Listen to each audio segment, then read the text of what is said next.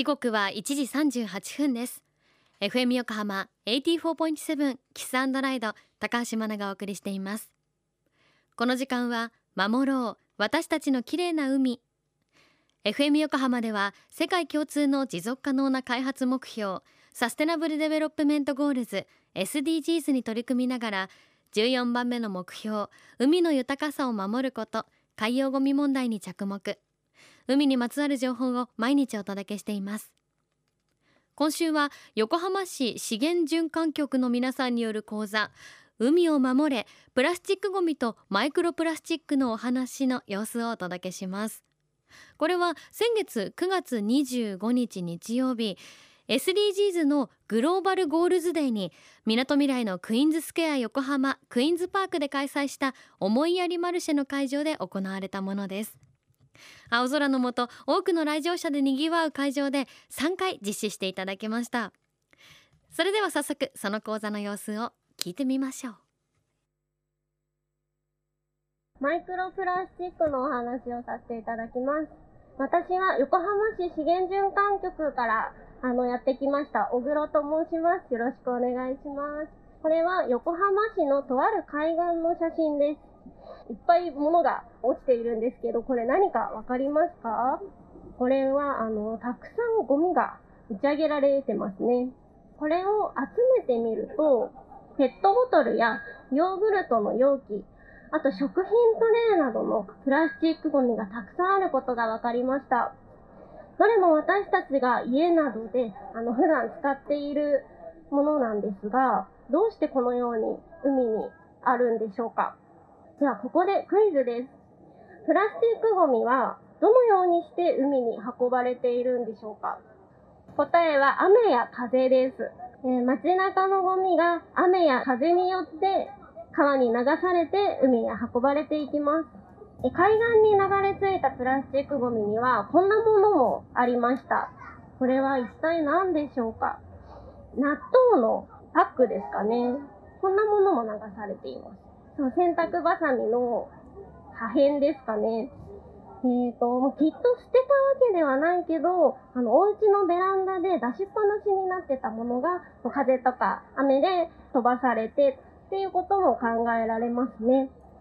海に出たプラスチックは分解してから完全になくなるまでに数百年から数千年かかると言われています。こんな海は嫌ですよね。でこのままプラスチックゴミが増え続けると、28年後の2050年には、海に存在するプラスチックの量が、お魚の量を超えてしまうと言われています。で28年後っていうと、28年後は何歳か38歳。38歳、お兄ちゃんが38歳になったら、海がもしかしたら今のままだとこんなになっちゃうかもしれない。ねえ、嫌だよね。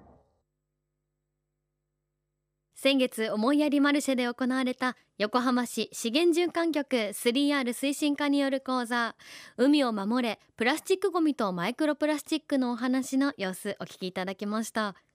さあこの講座には小学生の子どもたちとその保護者の皆さんが参加してくれたそうです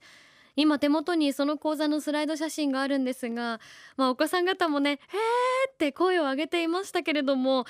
まあ、集められたプラスチックごみこれ横浜市のとある海岸だそうなんですが、まあ、横浜市は377万人以上が暮らす大都市というだけにこの川から流れてきたゴミっていうのも本当私たちの生活の中からそのまま流れ出してきたような形をまだまだ保っているもの